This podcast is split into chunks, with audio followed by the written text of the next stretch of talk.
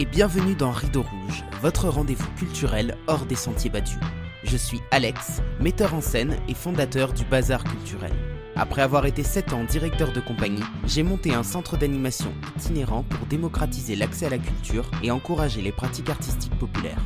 Dans ce podcast, je pars chaque semaine à la rencontre de personnalités, libres penseurs ou collectifs qui contribuent par leurs actions au partage des savoirs et des expériences. Alors si vous êtes à la recherche d'une parole engagée, montez vite à bord car le départ est imminent. Chères auditrices, chers auditeurs, c'est toujours un plaisir de vous retrouver pour un nouvel épisode. Aujourd'hui, je vous parle d'une communauté que j'ai eu la chance de fréquenter pendant presque trois ans, et pour laquelle j'éprouve un énorme respect, les gens du voyage. Sans ma rencontre avec eux, le bazar culturel n'aurait probablement pas vu le jour. Leur histoire, les persécutions raciales dont ils font l'objet et la résilience qu'ils développent à cet égard les rendent, à mon sens, particulièrement admirables. Nous avons connu l'an dernier une période de discrimination intense avec la mise en place du fameux pass sanitaire. Pour les gens du voyage, ce type de discrimination a quasiment toujours été la norme, puisqu'ils ont dû présenter pendant plus de 50 ans un carnet anthropométrique qui consignait leurs photos, leurs empreintes digitales et même la taille de leurs membres. Ils ont également fait partie, comme les juifs, du plan d'extermination nazi. Pour parler en détail de l'antiziganisme, j'ai fait appel à William Acker, juriste issu des communautés du voyage. Depuis 2018, William travaille sur la question des politiques publiques à destination des gens du voyage. Il a publié en 2021 son premier ouvrage, Où sont les gens du voyage? Inventaire critique des aires d'accueil, aux éditions du commun. Cette année, il est également devenu délégué général de l'Association nationale des gens du voyage citoyen, qui conseille et défend les voyageurs au quotidien. L'échange est un peu plus long que d'habitude, mais croyez-moi, il en vaut le détour. Bonjour William, bienvenue. Bonjour, ça va bien? Ouais, ça va super et toi?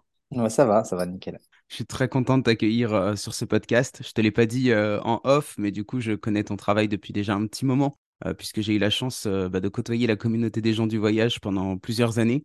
Et bah voilà, ton nom revenait pas mal dans les discussions, plutôt côté institutionnel, en tout cas au sein de l'association. Voilà, donc c'est vraiment un plaisir pour moi de t'accueillir aujourd'hui.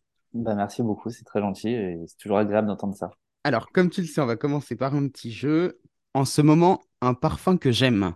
Oh, il y a une odeur que j'aime beaucoup, c'est l'odeur du figuier, parce que euh, je vis dans le, sud et que euh, je suis imprégné euh, du figuier, du mimosa, enfin de toutes ces, toutes ces essences d'arbres qui a, qui à côté de chez moi. Et donc, ouais, il y a, y a un parfum, je crois, qui est chez Diptyque, qui est à la, à la feuille de figue, que, voilà, que j'apprécie particulièrement. Tu es dans le sud du coup, est-ce que tu peux nous parler un petit peu plus de ton parcours, bah, de là où tu viens et euh, de, de qui tu es? Moi, je viens de, de région euh, parisienne, enfin, entre Paris, on va dire Paris élargi, hein, parce que parce qu'on a, on a eu des périodes de voyage euh, entre l'ouest et l'est. Donc, ouais, ma, famille est basée en région parisienne, on va dire, une partie en tout cas. Je viens d'une famille donc de, de voyageurs. Ma mère est une voyageuse, donc euh, des gens du voyage. Et mon père, lui, c'est un gajo, donc euh, un espagnol, qui lui vient euh, pas des gens du voyage justement. Et, et donc c'est je suis issu d'une sorte d'union mixte en fait, avec une double culture et et un double mode de vie, qu'on a eu des périodes en caravane et puis des périodes en, en sédentaire. Et, euh, et puis à mes 18 ans, bah, je suis euh, parti de chez moi avec le bac en poche sans trop savoir quoi faire et je me suis retrouvé euh, dans la marine à Toulon. voilà, ça a duré euh, ça a duré quatre euh, quatre années qui ont été longues et euh, qui m'ont fait comprendre que je n'étais pas fait pour pour ce qui était autorité institutionnelle, obéir aux ordres, etc. Donc euh, voilà, j'ai quitté le, j'ai quitté la marine et je suis resté dans le dans le sud. Et à ce moment-là, euh, mon grand-père, euh, qui était quelqu'un d'assez engagé pour la cause des voyageurs, m'a dit bien, il faut que tu deviennes faut que tu deviennes avocat parce que tu étais le seul de la famille à être allé jusqu'au bac et que que voilà, il voulait que je fasse du droit à tout prix et, et donc j'ai suivi un petit peu son son conseil et je me suis retrouvé à faire du droit pendant, euh, pendant 5-6 ans. Hein. Et puis ensuite, euh, j'ai travaillé dans l'associatif très rapidement. Alors, l'associatif culturel, euh, dans un premier temps. Et puis, euh, parallèlement, en fait, j'avais toute une activité bénévole plus dédiée, on va dire, à la pédagogie sur les voyageurs, donc pour expliquer les sujets au grand public, notamment sur les réseaux sociaux. Et puis après, ça, trans... ça, ça a pris de l'ampleur par, au gré de mes rencontres aussi, puisque j'ai rencontré des, personnes qui travaillent sur ces sujets-là aussi, euh, et on a pu échanger. Et puis, puis de nouveaux sujets m'ont été amenés aussi. Euh, et voilà, ça s'est développé comme ça, principalement autour de, de la mémoire des, des, gens du voyage. Donc euh, cette mémoire, enfin le point, le point, on va dire, le point central de cette mémoire, c'est quand même l'internement pendant la Seconde Guerre mondiale donc qui est euh, méconnu euh, d'une grande partie du public et euh, que j'avais à cœur de faire connaître parce que ma famille était, enfin plusieurs membres de ma famille étaient dans les camps d'internement et de concentration pendant, pendant, cette seconde guerre. Et ensuite sur les droits et difficultés quotidiennes des, des voyageurs. Et puis aussi sur sur cette forme particulière de racisme qui est l'antinéganisme et qui, qui, qui va au-delà même du racisme sur bien des points et qui, euh, qui est là aussi très très euh, méconnu et très répandu. Donc euh, avec un gros chantier de pédagogie à faire et de déconstruction, on va dire, à faire. Et puis le, en septembre 2019, il y a eu l'incendie de l'usine Lubrizol. Et au pied de cette usine, il y avait une aire d'accueil des gens du voyage. donc pour ceux qui ne savent pas, l'aire d'accueil des gens du voyage, c'est le seul lieu légal d'accueil pour les gens du voyage, qui est paradoxalement un lieu d'accueil, mais aussi un lieu obligatoire, puisqu'on n'a pas le choix d'y aller, et euh, qui est un lieu payant, euh, ce qui n'est pas gratuit, évidemment, il faut y payer un loyer. Et en plus, ce lieu dit d'accueil euh, est très souvent pas du tout de l'accueil, enfin, il n'y a pas du tout d'hospitalité, en tout cas, au, sens de l'accueil, mais il y a vraiment, euh, ce sont vraiment en général des lieux qui sont relégués derrière les, les usines, les déchetteries, les stations d'épuration, et là, ben, Lubrizol, euh, c'est encore un exemple euh, type, c'est-à-dire qu'on a une usine Céveso, donc euh, classée à risque. Hein. Céveso, c'est une classification européenne hein, pour les, risques. Et au pied de cette usine, il y a encore une aire d'accueil. Et donc, ben voilà, c'est un nouveau travail est parti de là. Il est parti de la mobilisation des, des habitants de l'aire d'accueil, de plusieurs collectifs et chercheurs qui, qui se sont mobilisés autour de ces questions, et d'un constat qui était que en fait cette mobilisation avait une limite, c'était celle de l'institution, puisque l'institution recevait euh, les arguments des habitants qui disaient, bah voilà, nous, on est toujours à côté d'usines euh, dangereuses, et là encore, euh, c'est l'exemple type, etc. C'est dangereux pour notre santé, on aimerait que ça change et tout ça. Et en fait, l'institution reçoit ces arguments, mais elle les entend, mais elle s'en fout hein, quelque part, euh, tant que euh, ça ne devient pas un poil à gratter dans sa chaussure. Et donc euh, là, le, le, poil à gratter en question, celui qui manquait, c'était les chiffres. Donc c'est-à-dire, en gros, on nous a très très vite dit, bah, c'est bien ce que vous dites, mais vous n'avez pas les chiffres pour prouver que les aires d'accueil sont majoritairement polluées. Alors que c'est quand même un fait que tout le monde connaît dans l'associatif voyageur et que tout le monde connaît dans les structures qui travaillent avec les voyageurs sur les aires d'accueil, etc., que évidemment le ministère du Logement connaissait parfaitement. Mais voilà, on préférait fermer les yeux en l'absence de chiffres et, évidemment on produisait pas ces chiffres pour ne pas les avoir. Donc, euh, donc ben, je me suis dit, bah, tiens, je, je vais produire ces chiffres-là en euh, créant un inventaire euh, des aires d'accueil, donc euh, département par département, en les, en les, localisant une par une, en les analysant dans leur territoire, donc en regardant ce qu'il y a autour de l'aire d'accueil, donc quel type d'infrastructure, est-ce que c'est potentiellement des infrastructures polluantes ou non, et surtout, et aussi, pardon, quelle est sa place dans la ville. Une aire d'accueil, c'est construit à l'échelle d'une commune. Eh bien, quand on regarde la carte de la commune, où est-ce qu'on la localise? Bon, ce travail-là m'a pris un an et demi. C'était fastidieux. Il y avait, il y a eu 1358 localisations trouvées. J'en ai loupé euh, une petite dizaine, je pense, encore. Et effectivement, au début, c'était très très long à, à trouver ces aires d'accueil parce qu'elles étaient euh, tout le temps euh, reléguées en fait. Et c'est petit une aire d'accueil, c'est à la taille d'un parking. Hein. Et donc, on les retrouvait dans les bois, on les retrouvait à la lisière des zones industrielles. Enfin, voilà. Et avec l'entraînement, au bout de 1000, 1000 aires d'accueil, on va dire, je commençais vraiment à être hyper rodé. Et euh, dès que je regardais une carte, euh, je mettais très très peu de temps à localiser l'aire d'accueil parce que en fait, euh, il suffisait de regarder les frontières de la commune, donc là là où c'est le plus éloigné du centre, et ensuite il fallait regarder les zones industrielles et puis finir par les, les forêts et les bois. On trouvait systématiquement l'aire d'accueil. Dans toutes ces localisations, il y a eu deux aires d'accueil en centre-ville que j'ai trouvé, enfin, vraiment en centre-ville. Et, ces deux aires d'accueil ont la particularité, trois pardon, trois aires d'accueil avec une en, dans l'un, et, ces trois aires d'accueil ont la particularité d'être localisées en face d'un commissariat c'est le, point commun de ces trois aires d'accueil. Donc, je trouvais que ça disait beaucoup, en fait, euh, de, la façon dont les gens du voyage sont, dont, les terrains qu'on réserve aux gens du voyage sont localisés, dit beaucoup en fait d'un traitement général qui existe depuis euh, dans notre pays depuis plus de deux siècles. Voilà. Et c'est ça en fait que je voulais aussi raconter parce que cet inventaire des aires d'accueil que j'ai fait sur sur plusieurs départements, il a été fait qu'avec des voyageurs. C'est-à-dire qu'au fur et à mesure que la démarche a été médiatisée, puisque j'ai médiatisé ma démarche tout au long de, ces un an et demi de travail, et eh bien au fur et à mesure, les voyageurs m'appelaient, les habitants des aires m'appelaient, m'expliquaient, m'envoyaient des photos, me livraient des témoignages. Et ça a été fait sans aucune autre aide que les voyageurs. Je voulais pas qu'il y ait d'associations, je voulais pas qu'il y ait d'institutionnels, de, de, chercheurs. Je voulais vraiment que ça soit euh, fait euh, entre guillemets entre nous aussi pour, euh, pour une raison très simple qui était de, bah, de fournir un acte politique quelque part. Parce que cet acte-là, en l'ayant fait entre nous, a beaucoup plus de, sens. Ça veut aussi dire, eh bien, ce que vous n'avez pas voulu produire, on le produit nous. Voilà. Et il a fallu qu'on produise nos propres données pour euh, avoir l'espérance, en tout cas, de faire évoluer les choses.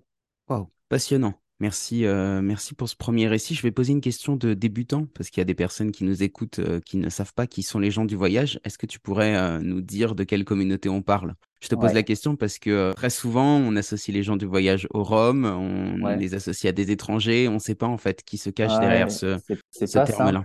C'est pas simple, c'est vrai. Il y a beaucoup de terminologies différentes. Et d'ailleurs, c'était c'est toujours le, le passage obligé, obligé entre guillemets quand on aborde ces sujets-là, c'est-à-dire que moi, cette question que tu me poses, j'ai dû y répondre 2000 fois peut-être. Et en même temps, c'est une question qui n'est pas du tout figée, c'est-à-dire qu'elle est tellement complexe à aborder, cette question des différentes communautés. il y a tellement de sciences derrière tout ça, et, de réalités, de langues, de, pratiques euh, culturelles, religieuses, que voilà, c'est très compliqué de restituer la complexité de, des communautés euh, voyageuses et romanies en Europe, mais je vais tenter quand même l'exercice. Alors, concrètement, en France, on est le pays européen avec le plus de diversité au niveau des, communautés voyageuses et romanies. Concrètement, en Europe, il y a une grande minorité qui est la minorité romanie, donc euh, au sens très large. C'est environ 10 euh, millions de personnes, donc c'est la première minorité européenne. Et cette euh, minorité, entre guillemets, se subdivise en une multitude de communautés qui ont pris des formes de, on peut pas dire d'indépendance, mais en tout cas de particularisme euh, selon les, régions où elles sont établies, les langues qu'elles ont développées, etc.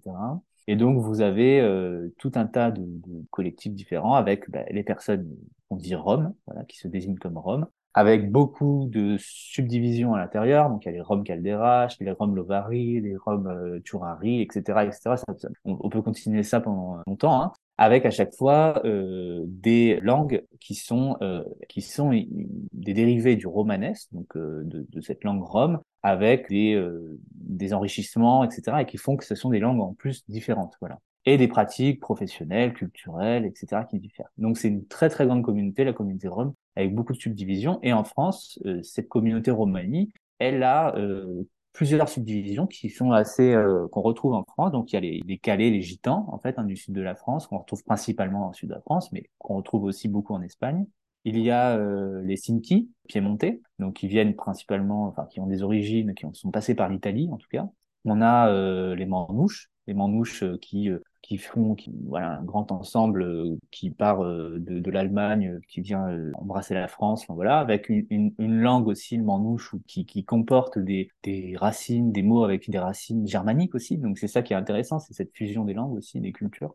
Voilà, il y a, y a les manouches. Et puis ensuite, on, a aussi développé une identité voyageuse parce que euh, ces communautés romanies, elles ont développé en tout cas une pratique plus ou moins culturellement ancrée ou alors plus ou moins forcée aussi, hein, parce qu'il y, a eu des contraintes, mais une pratique du voyage, c'est-à-dire une pratique de ce qu'on appelle le nomadisme vulgairement, mais qui, euh, qui en fait est, est, une forme de déplacement avec son habitat et sa famille euh, pour euh, soit travailler, soit pour des, des, des, des, raisons sociales, culturelles, etc. Et donc, bah, il y a eu cette communauté des voyageurs qui s'est formée et qui n'est pas et ça c'est aussi la particularité française, qui n'est pas que constituée de communautés romanies, puisqu'il y a eu d'autres communautés qui sont venues se greffer et qui ont fini par bah, se mélanger et, euh, et, être assimilé, on va dire, à cette communauté de voyageurs, c'est notamment les Yéniches, donc euh, qui est un peuple lui aussi avec des pratiques itinérantes qui vient d'un bassin entre l'Allemagne, la Suisse, l'Autriche, euh, le nord d'Italie et qui est venu en France. Enfin, qui, il y a beaucoup de Yéniches, énormément de Yéniches en France, et aussi des autochtones, des populations autochtones au territoire français qui bah, sont venus s'agréger avec les populations voyageuses. Et tout ça, ça a formé une culture voyageuse, on va dire, qui est riche de, ces multiples influences avec à l'intérieur tout un tas de, variations de communautés, de cultures et même de religions. Donc vraiment une très très grande richesse. Et je pense qu'on est le pays européen avec la plus grande richesse. Et cette richesse-là, elle a été complètement annihilée, en tout cas dans l'esprit euh, populaire ou dans l'inconscient collectif, par euh, des catégories et des statuts juridiques que l'État a créés qui visaient à rassembler tout le monde dans le même panier. Voilà. Donc ça a été le statut de nomade en 1912. C'est pour ça qu'on continue encore aujourd'hui à avoir des hommes politiques qui appellent les gens du voyage les nomades. Et puis ça a été le statut, euh, ça a été ensuite la catégorie administrative de gens du voyage, qui est une appellation choisie par, par l'État, qui a été créée en 69 et euh, qui fait qu'aujourd'hui on parle de communauté des gens du voyage. Mais là aussi, il faut faire très attention avec cet usage parce que, eh bien, comme je vous l'ai dit tout à l'heure, il n'y a pas qu'une seule communauté. Effectivement, il y a une culture qui est partagée, euh, ça c'est clair, mais il y a de très très grandes diversités et de, très très grandes différences d'un peuple à l'autre. Et puis ensuite, en France, on a eu aussi des vagues migratoires euh, successives hein, depuis le 19e siècle qui sont venues euh, petit à petit enrichir cette communauté de voyageurs, c'est-à-dire au bout d'un certain temps, certaines de ces, de ces personnes qui ont migré ont fini par s'intégrer dans cette culture commune du voyage, mais certaines autres non, euh, sont toujours à l'heure actuelle un peu à part pour différentes raisons. Et c'est notamment les personnes euh, roms qu'on voit arriver de Bulgarie, de Roumanie, de, de, des différents pays de l'Est en fait depuis 20-30 ans et qui euh, aujourd'hui, c'est vrai, en France, vivent pour certains, en tout cas, euh, d'une manière différente que les voyageurs, avec des difficultés qui sont euh, différentes, avec aussi des, des, formes d'intégration qui sont plus ou moins abouties et bah, des populations qui, voilà, qui, qui ne se parlent pas nécessairement entre elles. C'est pour ça que les voyageurs bah, souvent vous diront je ne suis pas rome et les personnes dites roms souvent nous diront on n'est pas des voyageurs. Voilà c'est assez important de le souligner parce qu'en fait, euh, les voyageurs bon, ben, ont une histoire particulière et qui est vraiment liée euh, de longue date au territoire euh, français, avec des luttes pour l'accession à la citoyenneté qui ont abouti très très récemment et qui font que ben, ce sont des Français pleinement leurs familles sont présents sur le territoire depuis des siècles, etc. Et puis des Roms qui, et des personnes dites Roms qui sont venues de l'Europe de l'Est et qui elles sont euh, dans une forme de, en voie, en tout cas pour certaines, toujours en voie d'intégration, de, et qui, qui subissent un, une toute autre réalité, voilà, vraiment toute autre réalité, et euh, avec une culture qui est complètement différente puisqu'elle n'est pas euh, franco-centrée, hein, elle n'est pas francophone déjà, et puis euh, en plus c'est une culture qui a grandi en Europe de l'Est et ben, voilà qui, qui, a, qui a ses différences entre entre voyageurs, mais c'est aussi important de dire qu'il n'y a pas une barrière totale, c'est-à-dire que vu qu'il y a des personnes d'origine romanie dans les voyageurs français, parfois c'est assez drôle de mettre autour d'une table des personnes roms d'Europe de l'Est qui arrivent et, et des voyageurs français qui se regardent en chien de faïence l'un l'autre et puis d'un coup qui découvrent qu'ils parlent la même langue. C'est quand même saisissant. Voilà. C'est-à-dire que ce n'est pas les mêmes réalités, ce ne sont pas les mêmes euh, communautés, ce ne sont pas les mêmes populations, mais elles ont un, un patrimoine commun quand même qui remonte à euh, des siècles en arrière. Merci. En t'entendant parler, j'ai un milliard de questions qui me viennent. Alors, je ne sais pas si on va avoir assez d'un seul entretien pour répondre à toutes ces questions. Juste pour euh, déjà poser le sujet de base, c'est vrai que ce qui m'a amené à te contacter et à te proposer cet entretien, c'était de voir à quel point l'antiziganisme est devenu euh, banal aujourd'hui dans notre société. Et euh, encore maintenant que je ne suis plus dans des associations, j'entends parfois des gens parler des gens du voyage ou des, des gitans en des termes qui, si on mettait le mot noir ou arabe à la place, tout le monde serait d'accord pour dire que c'est du racisme pur et dur. Mais le fait qu'on dise le mot gitan et qu'on se permette de qualifier euh, enfin voilà, d'utiliser des qualificatifs qui sont vraiment abjects, et eh ben les, gens non seulement euh, laissent passer, mais en plus ils adhèrent et ils sont capables de rire à des blagues ouvertement racistes sur les gens du voyage. Voilà, je voulais savoir qu'est-ce que toi tu en pensais?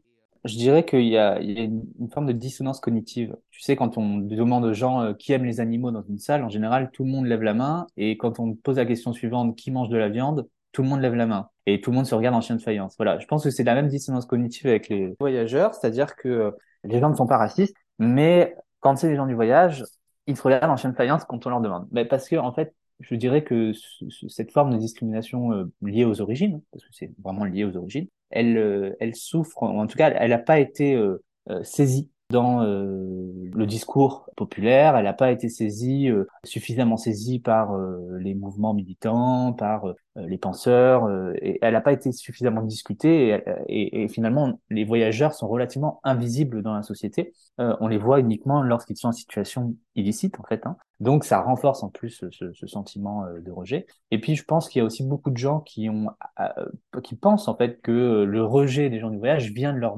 uniquement de leur mode de vie que c'est uniquement de leur responsabilité et qu'on les rejette parce qu'ils euh, parce qu'ils voyagent et que s'ils deviennent sédentaires, on ne les rejetterait plus.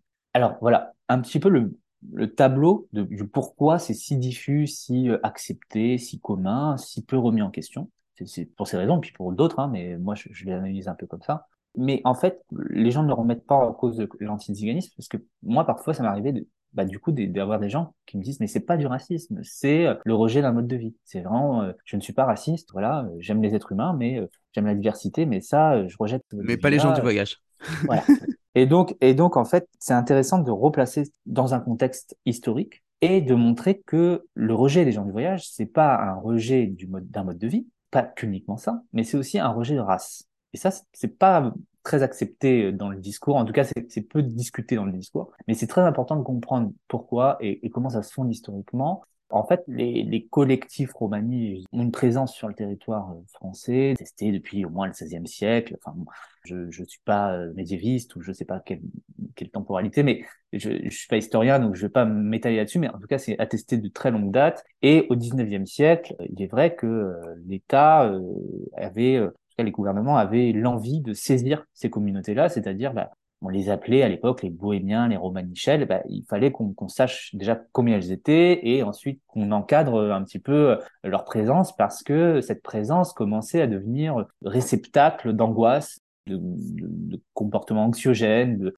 de gens qui commencent à avoir peur d'eux, etc. Et puis euh, ça, ça a été vraiment renforcé par des vagues migratoires déjà à l'époque de, collectifs romaniques qui sont venus d'Europe de l'Est et, euh, qui ont migré petit à petit euh, en France, surtout à partir de la fin de l'esclavage des Roms, parce qu'il y a eu toute une, il y a eu 500 ans d'esclavage des Roms dans les anciennes principautés romanophones.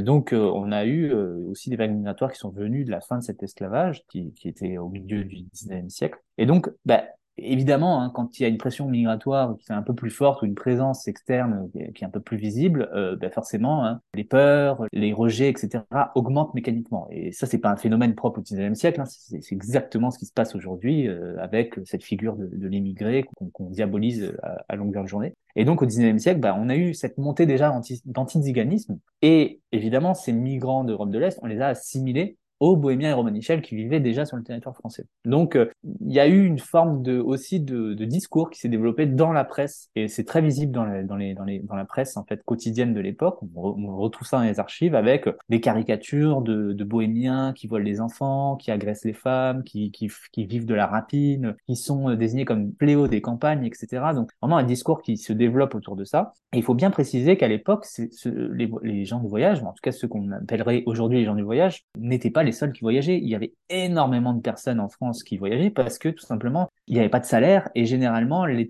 les... enfin, il n'y avait pas de salaire. En tout cas, on, travaillait à, la journée. C'est-à-dire, on travaillait à la tâche, à la journée, donc on changeait fréquemment d'endroit et donc on bougeait. Il y avait énormément de personnes mobiles, notamment l'agriculture, etc., qui, voyageaient en fait. Et donc, voilà, déjà, on focalisait déjà une attention particulière à ces communautés-là, voilà, aux Bohémiens et Romain Michel, parmi toute la masse des gens qui voyageaient. Donc, c'était pas qu'une question de mode de vie, c'était vraiment une focalisation sur des communautés.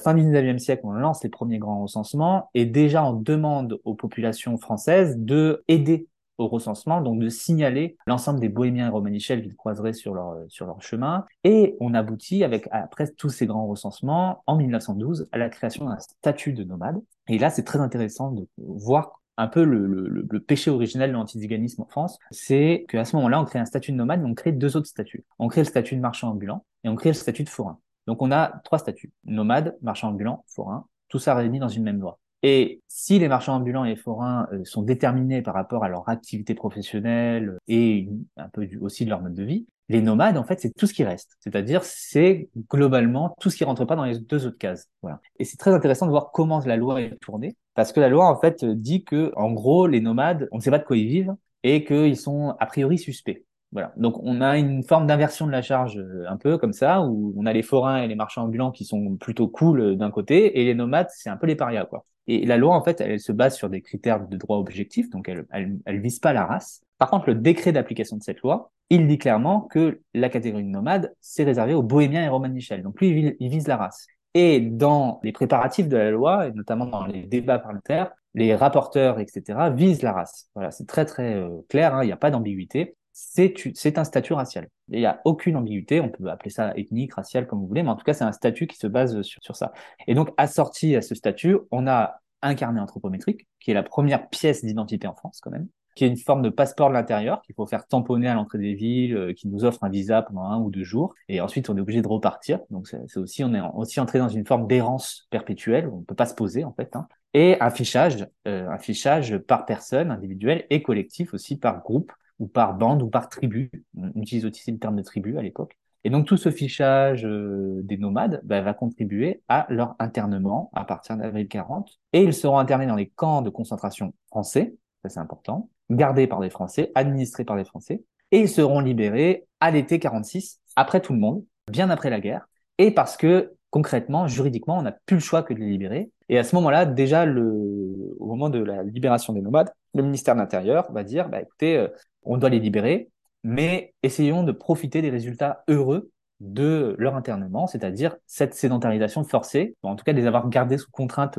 pendant euh, cette période-là, parce qu'il faut dire que euh, cette mobilité des nomades, agrégée à leur euh, particularisme culturel, a fait que on les a toujours détestés, rejetés et craints. Enfin, toujours. En, gros, hein, il y a quand même toujours eu du rejet, même s'il y a toujours eu des gens qui aiment, aussi les, les nomades. Hein, on va pas non plus diaboliser, mais on les a toujours rejetés, en tout cas euh, publiquement. Et donc, bah, cette période de la Seconde Guerre mondiale, ça a été une période euh, un peu, euh, on va dire, heureuse pour euh, les, euh, les, institutions qui ont pu garder sous leur coupe euh, ces populations qui historiquement ont toujours aussi alimenté des fantasmes, notamment en temps de guerre, puisque leur mobilité faisait qu'on les, on, les désignait comme des potentiels suspects pouvant renseigner l'ennemi. Voilà, donc de potentiels espions. Bon, ce qui est largement fantasmagorique, mais voilà, ça, ça a toujours été comme ça. Et donc, en fait, déjà, on voit que publiquement, par le droit, on a toujours saisi nomades par la race quelque part. Et ensuite, après la guerre, on, s'est dit bon bah il va falloir qu'on rationalise ça. On peut plus euh, garder cette, ce statut racial en fait. Hein.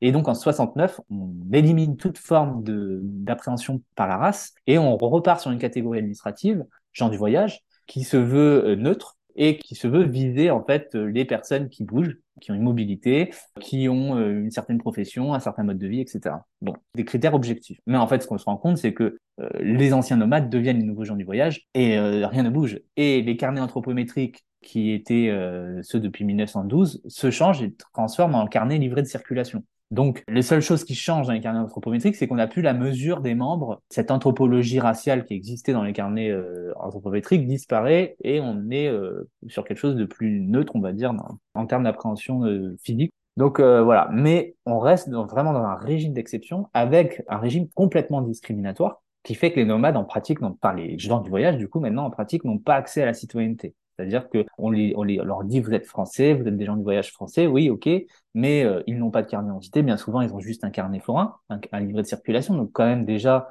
euh, qui est un outil de contrôle et de fichage. Hein, faut pas oublier, hein, il fallait continuer à pointer au commissariat tous les trois à six mois quand on était voyageur, et ce jusqu'en 2012 c'est très récent. Hein. Moi, j'ai connu ma famille qui pointait jusqu'en 2012 au commissariat. Enfin, je veux dire, c'est. Et aujourd'hui, on continue à pointer pour différentes raisons, mais pas au commissariat. Mais on, pourra en reparler après. Mais donc, il y a toujours eu cette forme de, fichage et cette appréhension ethnique, parce que en fait, la pratique administrative qui désignait finalement qui sont les gens du voyage, bah, c'était les mêmes que qui, qui désignaient qui étaient les nomades avant. Donc, on a continué à appréhender par la race quelque part à tel point que dans les années 80-90, euh, quand on a commencé à avoir des formes de sédentarisation de plus en plus importantes parce que euh, il devenait de plus en plus compliqué de voyager, donc des gens du voyage se sont mis à ne plus voyager, eh bien on a créé des catégories administratives parallèles, notamment de gens du voyage sédentaires ou semi-sédentaires. Donc c'est aussi montrer, ben, finalement, s'ils sont sédentaires, ils ne sont plus gens du voyage. Pourquoi on continue à les appeler gens du voyage sédentaires? Si ça, c'est pas de l'appréhension ethnique, voilà, je ne sais pas ce que c'est, mais on continue à le faire encore aujourd'hui. Hein.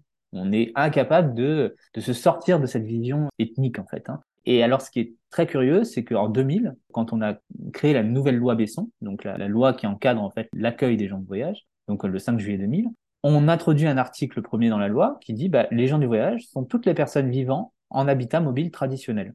Et ce terme de traditionnel, pour un juriste, c'est effrayant parce qu'on ne peut pas le définir. Qu'est-ce que ça veut dire juridiquement traditionnel?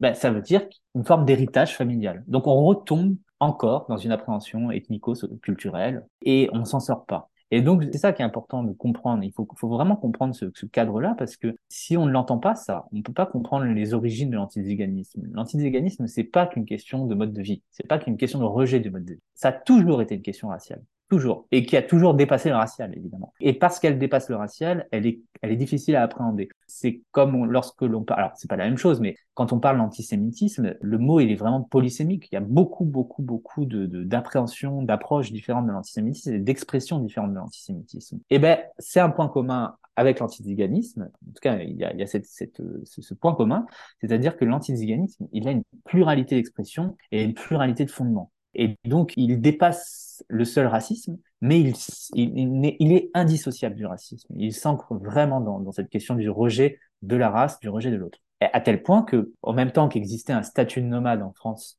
il faut préciser qu'en Allemagne existait une catégorie raciale de tziganes. Et que ces deux, euh, ce statut français et cette catégorie et cette statut racial allemand, en tout cas nazi, ont euh, vécu ensemble hein, sur la même période, et qu'il y a eu des nomades français déportés comme tziganes par les Allemands Europe de l'Est. Il y en a eu quelques centaines. Donc il y a eu, il y a jamais eu aucun mal pour les nazis allemands de faire euh, le transfert entre nomades et tziganes. Hein. Ça, n'a jamais posé de problème.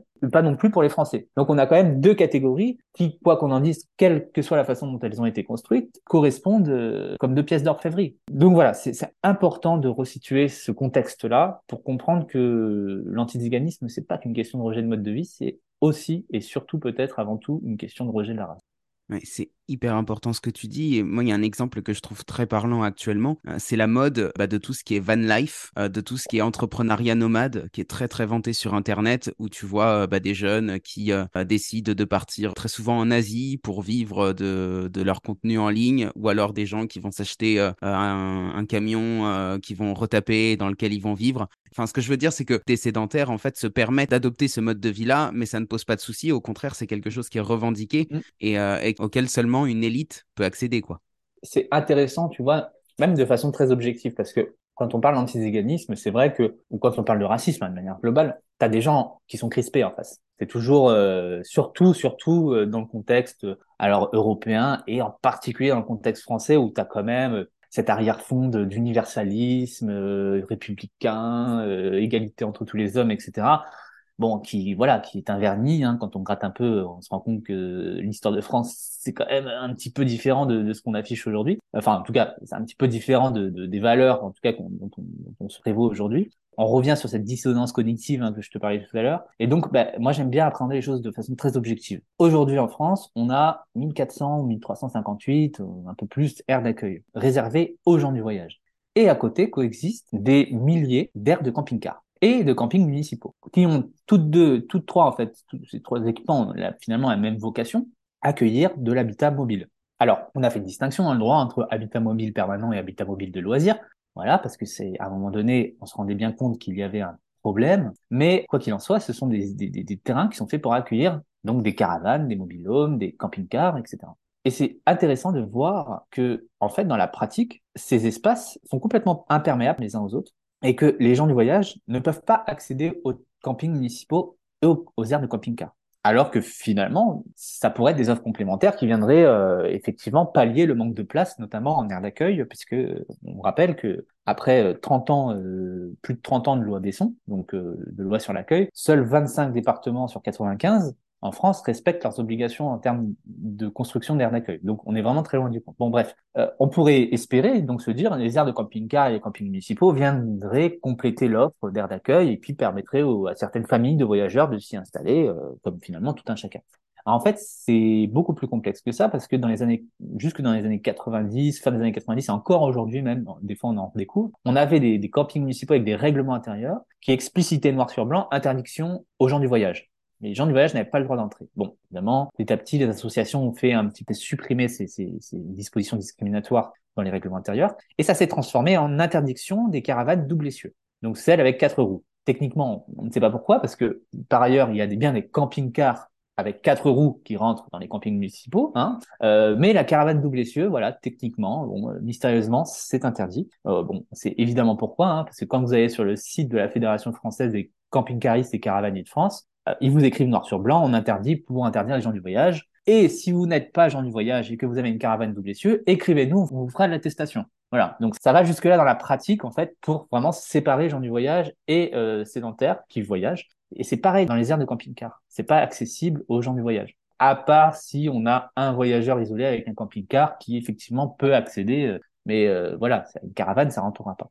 Donc là, pour le coup, on dit, bah, caravane, camping-car, c'est pas la même chose. Voilà. Objectivement, on peut le justifier. Mais alors, ce qui est aussi très intéressant, c'est de voir, au-delà de cette séparation des publics, parce que il faut aussi dire que dans les aires d'accueil, même s'il y a quelques personnes euh, en habitat mobile qui y accèdent et qui sont pas voyageuses, souvent ce sont des gens très très précaires et qu'on laisse accéder, qu'on laisse aux marginalités en fait, hein, euh, accéder euh, aux aires d'accueil. Mais globalement, c'est quand même très hermétique aussi.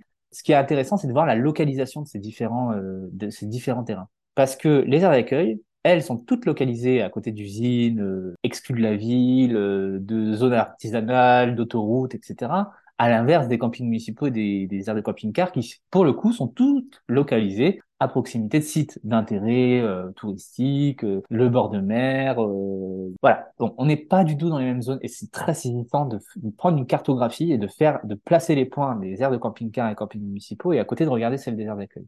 Objectivement, c'est imparable. C'est imparable. On voit tout de suite la distinction et on voit tout de suite comment elles ont été localisées les unes les autres. Il y a, y a même eu des cas, moi je suis tombé sur des cas de villes où euh, dix ans auparavant, la mairie refusait de construire une aire d'accueil parce que vous vous rendez compte, une aire d'accueil dans notre ville avec 12 emplacements pour des caravanes, ça va générer un trouble à l'ordre public qui sera impossible à gérer, blablabla, et qui, dix ans après, construisent leur aire de camping-car en plein centre-ville pour 40 camping-cars. Avec, encore une fois, cette dissonance cognitive, même dans la parole publique. Donc, on a vraiment deux distinctions.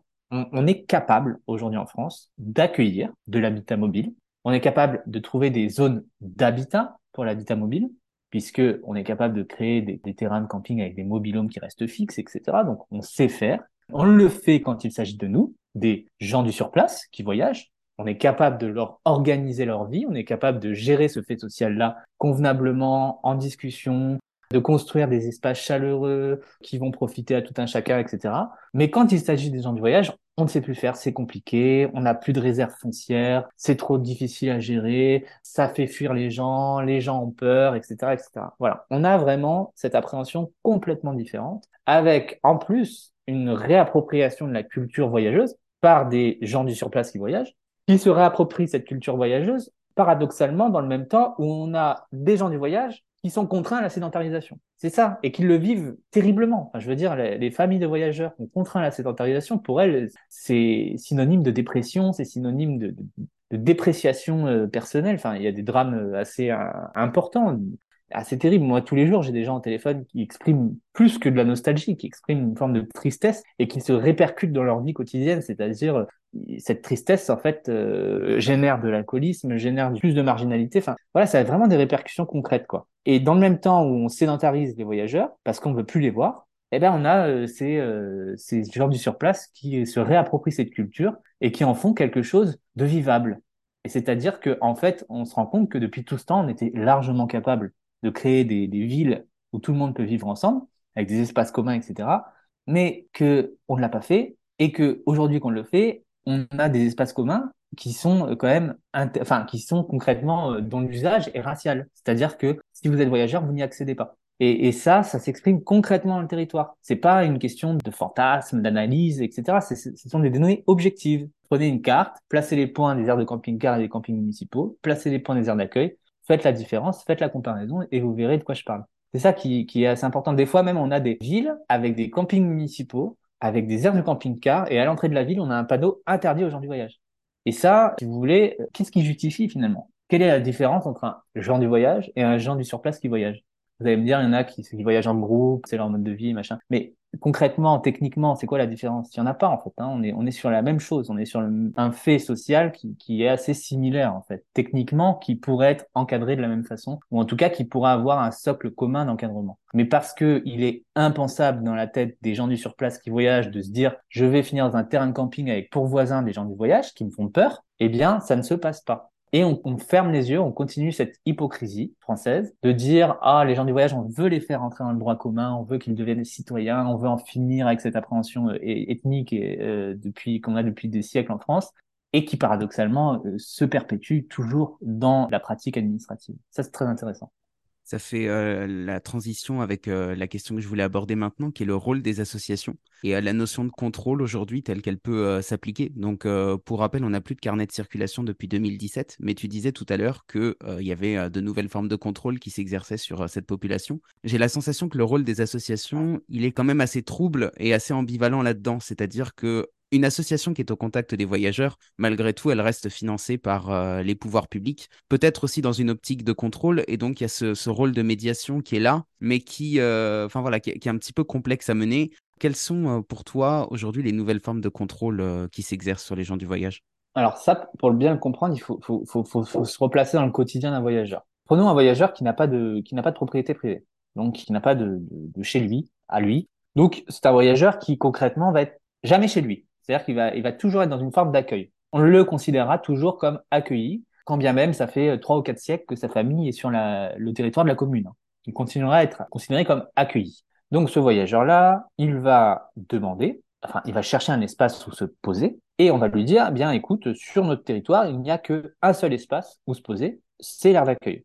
Ok, il demande s'il y a de la place sur cette aire d'accueil.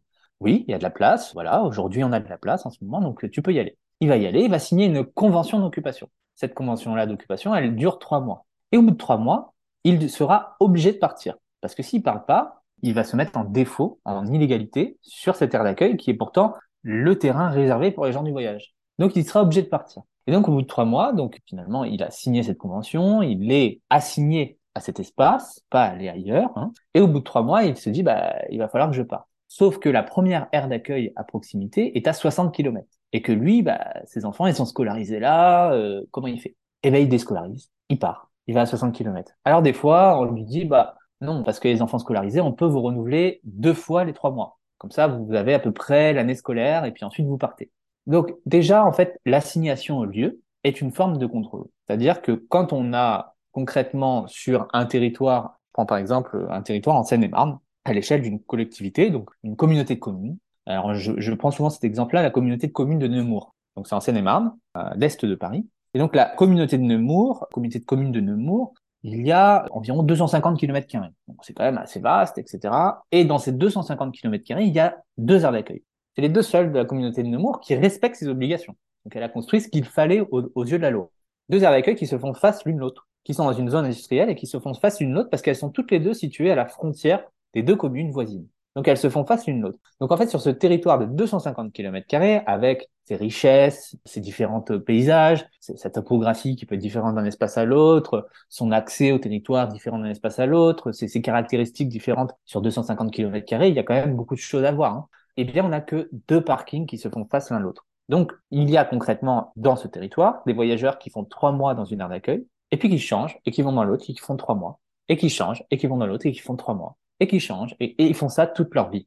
Et donc ces personnes-là, toute leur vie, elles seront considérées comme accueillies alors qu'elles sont habitantes du territoire, qu'elles payent un loyer sur l'aire d'accueil. Mais elles n'auront jamais rien d'autre qu'une convention d'occupation. Elles seront toujours considérées comme des occupants. Et cette assignation au lieu, c'est une forme de contrôle parce que on les fait signer à chaque fois, on sait où ils se trouvent. Moi, par exemple, ma mère a décidé d'acheter un terrain constructible en Bretagne et pendant la construction de cette maison, elle a stationné sa caravane dans son terrain, ce qui est autorisé par les règles d'urbanisme le temps des travaux, et donc elle l'a fait, sauf que, indubitablement, elle s'est pris une pétition dans le quartier pour faire dégager les gitans du quartier, les manouches, voilà, c'était ça dans la pétition.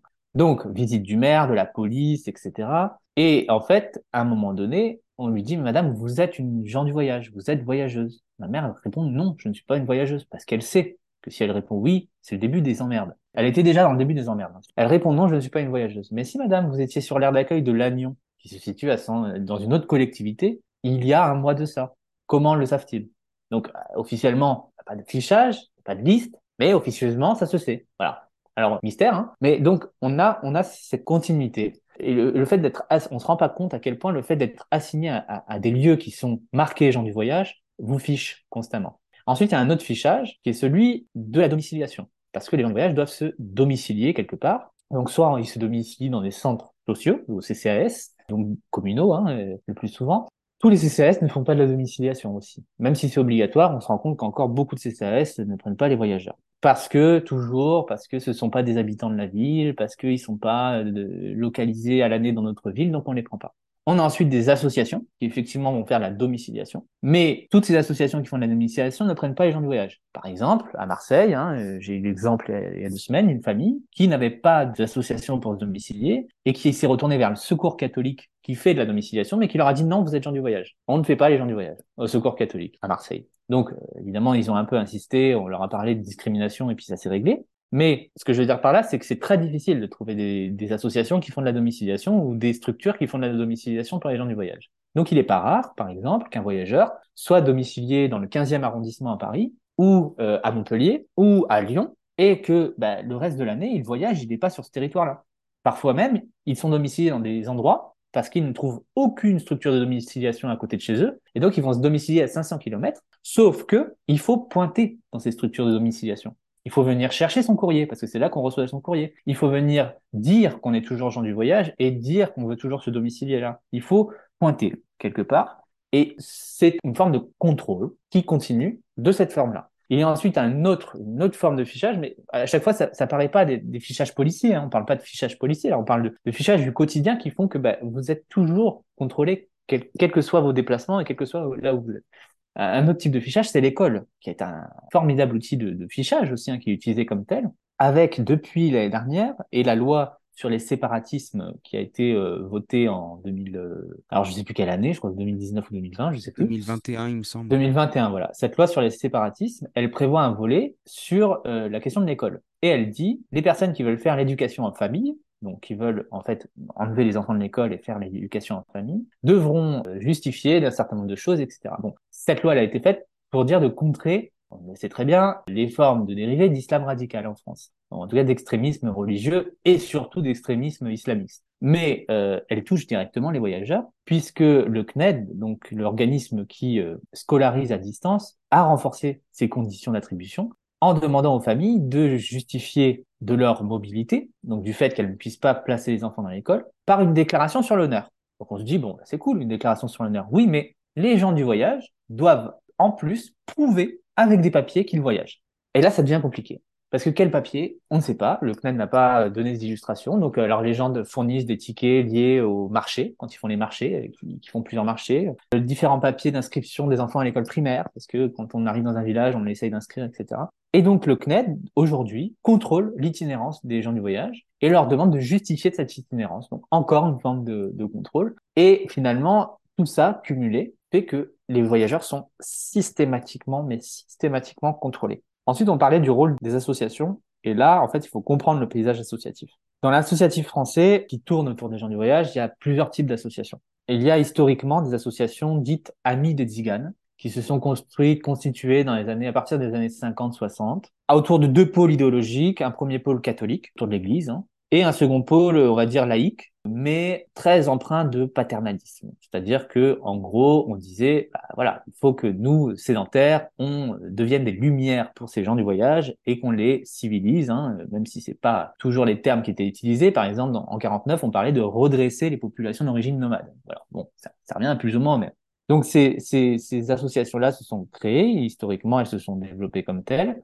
Elles ont aujourd'hui des résurgences, hein, des, elles ont fait des petits, des enfants qui sont perdurés et qui aujourd'hui constituent la majorité des associations en France qui œuvrent aux côtés des gens du voyage, qui ont beaucoup changé quand même depuis ces années, c'est-à-dire que ce côté paternaliste, on fait sans les voyageurs, etc., tend petit à petit à disparaître, en, tout cas tend à se réduire. Hein. Donc on a aujourd'hui des associations avec des, des voyageurs dans les conseils d'administration, ce genre de choses, mais quand même globalement, l'ensemble des salariés ne sont pas des voyageurs pour la plupart.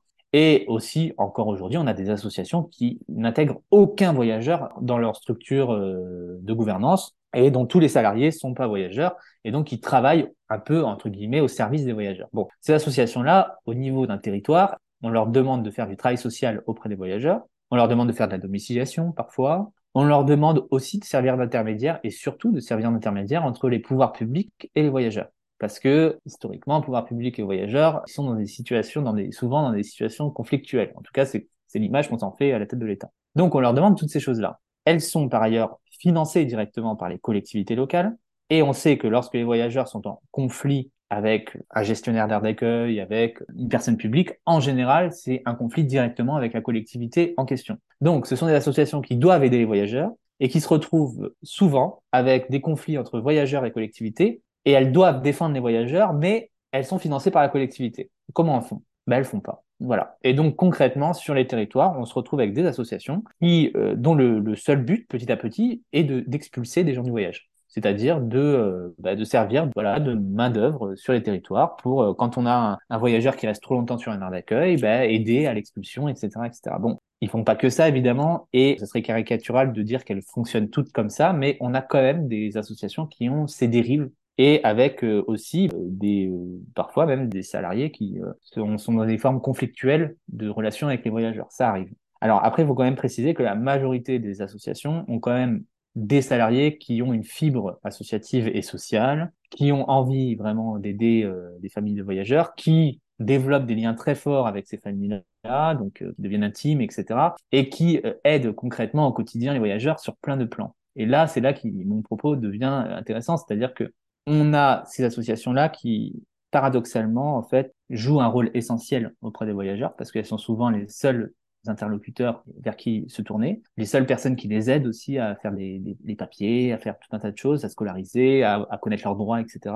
Et paradoxalement, elles les entretiennent dans une forme de marginalité. Parce que ces associations-là, on leur demande de faire du travail social spécifique aux gens du voyage, avec des dispositifs spécifiques pour les gens du voyage. Et donc, les voyageurs sont toujours dans, des, dans du spécifique à part. Je prends un exemple sur la question de la prévention de la santé. Je suis allé euh, la dernière fois dans la, ville de Bourges. Je vois des personnes manifestement euh, dépendantes de la drogue sur les aires d'accueil. Je pose la question de savoir s'il y a de la prévention qui est faite sur les aires d'accueil. On m'explique que à l'échelle de la ville, il y a alors pardon, c'était pas Bourges, à Nantes. On m'explique qu'à l'échelle de la ville, il y a des associations qui font de la prévention, mais qu'elles n'interviennent pas sur les aires d'accueil parce qu'on laisse cette prévention aux associations qui, elles, interviennent sur les aires d'accueil. Donc, en fait, on a des dispositifs de droit commun qui ne bénéficient pas aux voyageurs parce qu'on dit, ben non, finalement, là, c'est spécifique genre du voyage, donc on va laisser l'association faire. Alors que l'association n'est pas spécialiste en prévention de lutte contre les drogues. Et eh ben, c'est systématiquement la même chose, mais pour tout, toutes les politiques publiques. Pour l'école, pour les questions administratives, pour les questions de droits sociaux, tout est spécifique. Ce qui fait que ces associations-là, qui ont quand même un rôle bénéfique, paradoxalement, elles enferment aussi les voyageurs dans une forme de marginalité. Et aussi, parfois, il y a des formes de dérive où, eh bien, effectivement, elles servent de bras armés aux collectivités locales et elles se transforment concrètement en flics. Ça, c'est les trois chemins, entre guillemets, euh, que prennent ces associations-là, possibles. Hein. Et ensuite, on a un autre type d'associatif qui est l'associatif voyageur, qui est vraiment marginal, c'est peu d'associations en France euh, qui se sont développées à partir des années 80 avec euh, comme discours de fond, bah, on va se ressaisir de notre narratif, on va se ressaisir de notre histoire, de notre lutte et euh, on va se défendre nous-mêmes. Voilà, donc c'est typiquement des associations comme celle dans laquelle je suis délégué général, hein, à, l'association nationale des gens du voyage citoyen. Mais il y en a d'autres. Elles sont peu nombreuses. Elles siègent en général à la commission consultative nationale des gens du voyage, qui est une instance de consultation comme son nom l'indique, donc euh, absolument pas une instance de décision.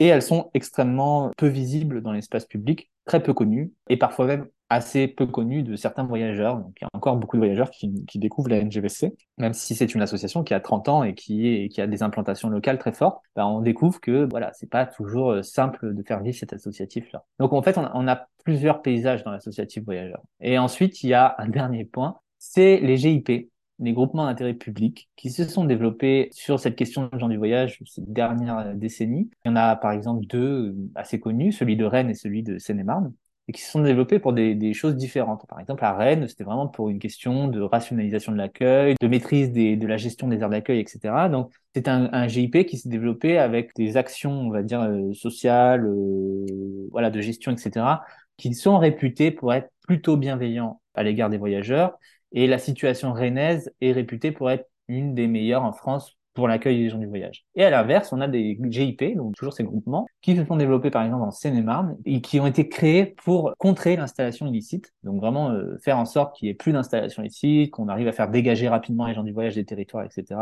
Et là, qui sont d'une sévérité hors norme et qui ont développé voilà des, techniques euh, imparables pour faire dégager les gens du voyage et qui ont cette vocation principale et ensuite des vocations annexes d'accompagnement social, etc. Mais donc finalement, le, mécanisme n'est pas le même. Donc on a toutes ces formes de structures qui s'agrègent en plus aux gestionnaires privés. Parce que, en fait, les aires d'accueil peuvent être gérées soit par des collectivités publiques en direct, et donc des fonctionnaires, soit par des gestionnaires privés, qui sont des sociétés qui, euh, au début des années 2000, sont soudainement devenues des sociétés spécialistes en gitan spécialistes dans la culture zigane, des grands spécialistes, et qui ont euh, eu pour particularité, en tout cas qui ont fait leur succès sur euh, plusieurs points, notamment le fait de, de gérer les aires d'accueil avec euh, des gardiens qui étaient d'anciens militaires, voilà, des gens un peu costauds quoi, pour gérer les gens du voyage, et aussi la création de différentes formes de sécurisation des aires d'accueil. Alors, de télégestion des fluides, c'est-à-dire que concrètement aujourd'hui dans une aire d'accueil, on prépaye sa consommation d'énergie parce que évidemment, vu que tous les gens du voyage sont des voleurs, bah, il faut bien les faire prépayer. Hein, c'est un peu ça la logique. Donc, on paye 50 euros d'électricité, on consomme et ça se coupe.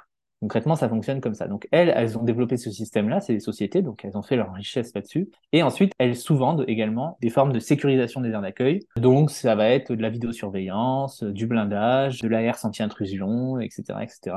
Donc toutes ces choses qui font que l'aire d'accueil se transforme en camp retranché et qui parfois euh, plus grande différence entre une aire d'accueil et une prison avec des, des pratiques en plus qui, qui sont pas terribles très souvent. Donc voilà, avec des sociétés de gestion qui là aussi euh, offrent différents visages. Hein. Parle là des mauvaises pratiques, mais il y a aussi des bonnes pratiques dans ces sociétés de gestion. Mais voilà, ce sont aussi des personnes qui sont au contact des voyageurs et qui finalement forment un entourage très particulier pour les gens du voyage qui vivent sur les aires d'accueil, qui sont à la fois constamment materné quelque part parce que euh, toujours euh, la moindre chose, il faut passer par le travailleur social et à la fois constamment encadré, surveillé, réprimandé, expulsé, contrôlé, etc., etc. Il fait qu'il y a beaucoup de voyageurs qui disent on est en semi-liberté. Ça revient tout le temps. Ou alors des vieux qui disent bah c'est quoi la différence entre là et les camps de concentration? Évidemment, il y a une différence, mais concrètement, c'est vécu comme ça. J'ai eu un ado qui m'a répondu à, l'issue euh, du confinement. Je lui ai demandé comment ça s'était passé et il m'a répondu bah, Tu sais, quand on est voyageur, on est confiné toute l'année. J'ai trouvé cette phrase très très forte venant d'un ado de 14 ans. Il a quand même, euh, il a quand même bien analysé la chose, mais c'est vrai, ça revient constamment. je donne un exemple parfois. Si on prend l'aire d'accueil de Petit Quevilly, à côté de Rouen, euh, à côté de l'usine Librézol, justement, le fonctionnement de la douche, donc il y a une douche, il y a deux douches pour 75 euh, familles. Autant vous dire que voilà, ça c'est l'équipement euh, haut de gamme de l'air de Petit Cueilly. Et puis autant vous dire que c'est pas des douches euh, d'hôtel. Hein. Donc ces deux douches là, elles étaient ouvertes deux heures par jour sur présence du gardien, donc du gestionnaire, qui, est appelé gardien par les voyageurs. Là aussi c'est assez significatif. Bon alors après évidemment les familles trouvaient des parades et puis pour beaucoup ont des douches dans leur caravane. Mais pour dire un autre exemple, mon frère qui part sur une aire d'accueil parce que son terrain est inondé et donc il se retrouve sur l'accueil de 15 voisins avec sa caravane dans le 77. Il arrive euh, le vendredi et il dit bah voilà moi je veux repartir le lundi, euh, je reste que le week-end, euh, le, temps que l'eau parte de mon terrain, etc. Et la gestionnaire, la gardienne, se met en arrêt maladie. Le lundi, il vient, il veut sortir, sauf qu'elle a fermé le portail de l'aire d'accueil en partant. Donc impossible de sortir. Il a fallu menacer de détruire le portail pour enfin avoir quelqu'un qui vienne. Mais concrètement, au début, quand il demandait, on lui offrait aucune solution. On lui disait, bah, vous restez sur l'air, en fait. Hein. Vous restez enfermé. Donc vous pouvez sortir à pied et vous pouvez pas sortir les véhicules. Et ça, on retrouvait plein de fois ce cas de figure. On avait des aires d'accueil qui, par exemple, le gardien partait, fermait l'accès véhicule en partant et revenait le lendemain matin. Et toute la nuit, bien, vous avez des gens qui étaient euh, enfermés sur l'air. On a des aires aussi qui ont des dispositifs anti-caravane. C'est-à-dire qui, à l'entrée, mettre des plots en béton euh, automatisés, des airs anti-intrusion, etc., pour pas que les, caravanes euh, rentrent quand le gardien n'est pas là. Et quand il y a un feu, ben, on se rend compte que ça empêche les camions de pompiers de passer. Donc on a, on a frôlé le drame là, il, y a, il y a six mois de ça ou un an de ça à Lille, parce qu'il y a eu des caravanes qui ont pris feu et les pompiers n'ont pas pu rentrer. C'est les habitants qui ont éteint le feu. Il y a tout un tas de pratiques comme ça qui font que, ben, effectivement, on se sent euh, confiné, gardé. William, c'est passionnant et il y aurait encore beaucoup de choses à dire, mais je, te propose qu'on aille vers la fin de, de cet entretien. J'ai encore une dernière question à te poser que j'aime poser à tous mes invités. Si tu avais le pouvoir de changer le monde, par où est-ce que tu commencerais? Au niveau des gens du voyage, au niveau de cette problématique-là, en tout cas, euh, je, pense que le, chemin, il, a pris euh, une direction qui, est aujourd'hui difficile à, faire changer. Cette direction, c'est celle de la, la sédentarisation euh, contrainte des voyageurs et donc petit à petit d'une disparition d'un mode de vie et d'une forme d'assimilation un peu forcée bah, si j'avais le pouvoir de faire changer les choses, déjà, je, ferais changer le, les configurations de la ville et euh, la configuration des, espaces où on accepte les gens du voyage. Voilà, ça, je pense qu'il y a vraiment quelque chose à réfléchir au niveau de la ville. C'est pas un truc idéal, hein, c'est pas un truc qui est, incroyable ce que je propose, mais c'est juste de dire, bah, en fait, euh, cette forme de mode de vie, c'est un patrimoine commun. C'est-à-dire que ça appartient pas que aux gens du voyage. Aujourd'hui, quand on porte atteinte aux droits des gens du voyage, on porte atteinte à des tas de personnes derrière. Euh, quand on entend les van lifers là, qui, se plaignent à la télé parce qu'ils n'ont pas le droit de mettre leur van comme ci, comme ça, à cause des règles d'urbanisme, etc., c'est parce que des règles d'urbanisme ont été créées contre les gens du voyage et qu'ils en pâtissent. Donc moi, je, je veux dire, c'est que on est capable de réfléchir la ville autrement, que le mode de vie itinérant n'est pas un mode de vie passé, c'est un mode de vie qui, continue de vivre et qui continuera de vivre et qui aura plein de modalités d'expression. Et donc, euh, on peut penser la ville ensemble. Voilà. Déjà, si on arrive à penser les espaces ensemble, moi, de mon point de vue, j'imagine en tout cas que ma mission euh, sur ce sujet-là serait déjà euh, presque finie, quoi, presque achevée. Voilà. Donc, je, si je pouvais faire changer les choses, ça serait ça. Comment, comment on pense le, commun et l'espace commun et, le partage des ressources et la préservation de l'environnement ensemble, pas au, détriment des minorités et, des, marginalités. Pour moi, c'est réfléchir l'espace, c'est réfléchir un commun. Merci beaucoup, William. À bientôt. À bientôt. Waouh, quelle rencontre incroyable. J'aurais pu rester parler des heures avec William. D'ailleurs, il y a beaucoup de sujets que nous n'avons pas abordés, comme la question de l'habitat ou encore la culture des gens du voyage. Donc si vous êtes intéressé par un épisode 2, faites-le moi savoir dans les commentaires. En attendant, voici les trois points que je retiens de notre échange. Tout d'abord que l'anti-tsiganisme ne date pas d'hier. Les nomades ont toujours dérangé les autorités, qui ont cherché par tous les moyens à encadrer leur présence, avec la complicité d'une grande partie de la population. Encore aujourd'hui, de nombreuses pressions et formes de contrôle s'exercent à l'encontre des communautés de gens du voyage.